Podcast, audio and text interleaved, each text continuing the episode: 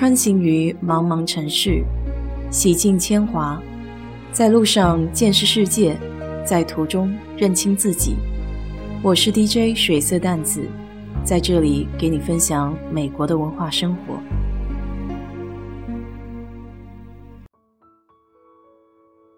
最近休斯顿的房市非常火热，基本上房子一上线就有很多人抢，就像不要钱一样。当然，低利息的确从侧面刺激了置购房产。不过，也有不少从加州来德州的人没法适应这里炎热的气候，又决定搬回去。说起德州夏天的太阳，那真是够辣。以前在南京，不管怎么说，还有梧桐树的树荫可以稍微遮挡一下。在达拉斯，基本上没什么大树可以乘凉。虽然休斯顿要好一些。但家里后院靠近小池塘附近都是没有大树冠的品种，比如夹竹桃。尤其是经历了年头的极寒天气，这仅有的两棵夹竹桃也挂了。在小池塘养鱼是一件很值得开心的事情，可实际操作起来并没有那么容易。回想起来，第一件不当的事情。就是把小池塘里厚厚的淤泥给清理干净了，当时还费了老大劲。这其实是把已有的生态系统给破坏了，这不又得重新建立。只要是养鱼，水里就会有鱼的废弃物，氮氧一足，再加上炎炎烈日，这就是藻类的天堂了。所以小池塘的水三天两头就绿。不仅如此。小鱼也因为水质和被太阳煮热的水会受不住。为了解决这个问题，我想了好些办法。首要的就是得恢复水里的生态系统。我从水生的植物开始，去了附近一家专门卖水塘植物的地方，发现这种后院的植物还挺值钱，一盆说不上来的水草就得三十五。那种国内常见的紫色睡莲，一颗就得七十五。逛了一圈，什么也没买。回家在自己的院子里找了一下，居然发现还有一个隐蔽的小水塘，在最大的那棵棕榈树底下，因为被绿萝给盖住了，一直都没有发现。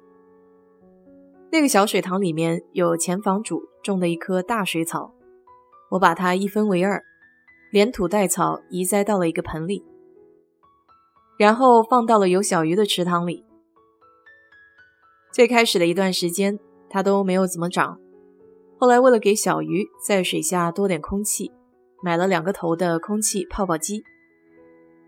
接上了电以后，水底下就会咕嘟嘟冒泡泡。这个机器放好了，我发现就有新叶子从盆里长出来了。估计之前是闷在水里，植物也没有办法呼吸。这只有一盆植物还是不够的，我又将芋头给挪到了另一个盆里。芋头三角形的大叶子放在水里还挺应景，只是水下的芋头似乎没有岸上长得好。我很喜欢荷花，但这里很少见到中式荷花卖。当时单位有个同事。发朋友圈晒自家粉色的荷花，我赶紧就追问是在哪里买的，结果人家是从国内偷偷带的种子，不知道要个莲蓬能不能种出荷花来呢？总之，荷花梦是有点难实现，就想着能有那种水上漂的植物也行。正巧这次去海边玩的那个朋友家亲戚，家门口有一个自己的小水塘。里面铺满了绿色的小叶子，开的就像花儿一样。于是我就厚着脸皮要了一些回来，也不好意思多拿，一共八小朵。现在在我的水塘里也已经适应了，但还没有大面积铺开。上个礼拜单位同事微信群里有一个好心人送水葫芦，我也赶紧抢了两颗。你别说，这水葫芦长得很快。就这两天，已经看着有两三个接连并排长了起来，就指望这水里的植物可以净化藻类。顺便也能给小鱼遮点阳光。不过估计等水草和水葫芦长起来，应该也得要个两三个月吧。所以也不能一直让鱼就在这废水里生活啊。我在亚马逊上找到一种叫遮阳帆的物件，有三角形，有长方形，看图片挺不错的，就买了一块回来。这东西比我想象中的要结实，材料有点像海边捕鱼的渔网。正巧我买的也是墨绿色的。接下来就得看看小池塘周边有什么可以做支撑的。前面提到的挂了的夹竹桃可以作为四边形的一角。水塘过滤的假山后面有一棵还在成长的小树，虽然摇摇晃晃。但也没有别的地方可以挂。水塘前端没有树，我就把泳池旁边两个放伞的大底盘给滚了过来。只能用滚的，搬是搬不动的。在鹅卵石上滚的时候还挺费劲。一边插上已经掉色严重的遮阳伞，一边插上刚刚从后院树上锯下的一截树干，这样四个固定点。就准备好了，把遮阳帆挂起来以后，后端小树明显吃不住重量，往前倾。你别看这个渔网材料的帆，因为叠加了很多层，分量还是挺大的。尤其是四个角挂起来以后，这个张力了不得。勉强算是挂上了，第一天的时候非常满意。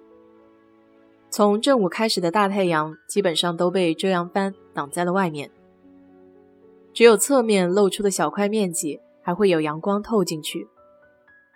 反正主要的目的是挡正午的烈日，有点阳光还是很有必要的。这样对植物还有小鱼都很好。到了第二天，情况就急转直下，到傍晚的时候就开始刮风下雨。感情老天爷是要考验一下我这个挂帆的技术。